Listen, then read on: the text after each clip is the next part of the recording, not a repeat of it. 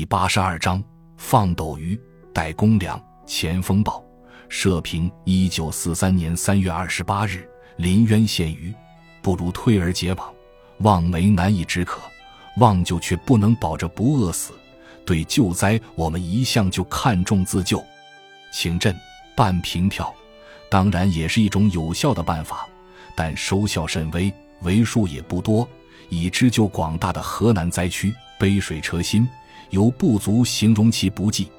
古人云：“千里运粮，实有饥色。”军队比之人民其数相差甚远，千里运粮犹不足以济少数军队之用，又如何能救数百千万之众多灾民？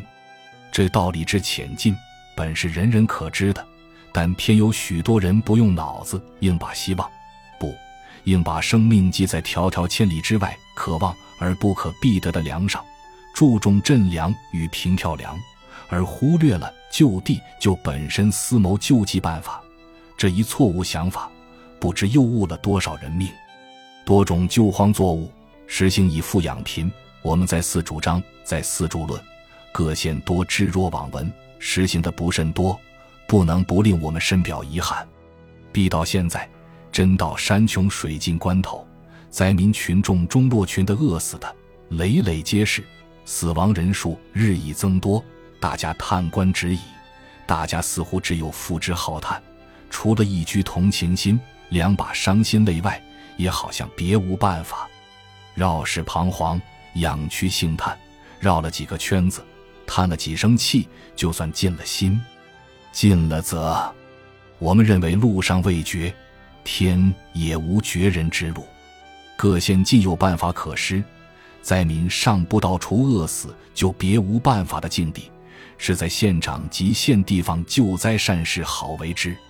省府已有明令，将三十年度（一九四一年）斗鱼均卖价款一律放赈，这一贤明处置，不知救活了多少人命。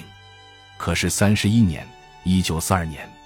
斗鱼当然也应一律放赈，各县长如真热心救灾，应速督促于最短期间内将三十一年度斗鱼清算出来，一并施赈。两年斗鱼当然不能全活所有灾民，以我们估计，一县至少也可救活两三万人。人灾一天一天饿死着，我们为灾民请命。十二万分的期望着各县负责当局赶速又赶速把三十一年斗鱼清算出来，及时放赈。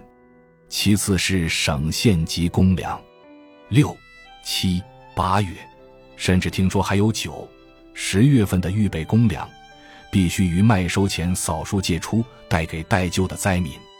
现离麦收只有两个月，具有豌豆、大麦吃的时间只有一个半月，在这一个多月中。